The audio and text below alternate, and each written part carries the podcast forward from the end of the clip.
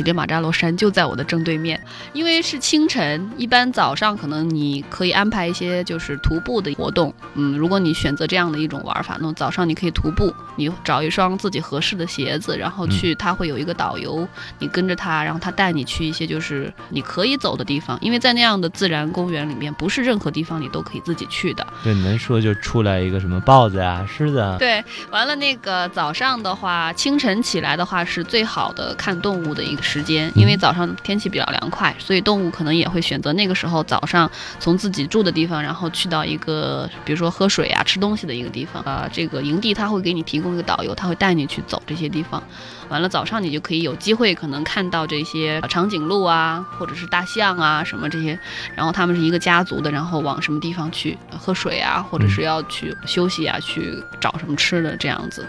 所以白天你可以这样开始，然后你早上看了以后呢，你可以回去吃点早餐，然后呢中午的话你也可以自己，如果是自己开车去的话。呃，你也可以就说在附近周围转一下，但是呢，不管是你是搭这个他们旅行社提供的那种车，一般是面包车，面包车，然后你头可以伸出去，因为它做了一些特别的处理，然后你可以拍照。但是这个车不管是任何的车，在公园里面走的话，你人是绝对不可以下去的。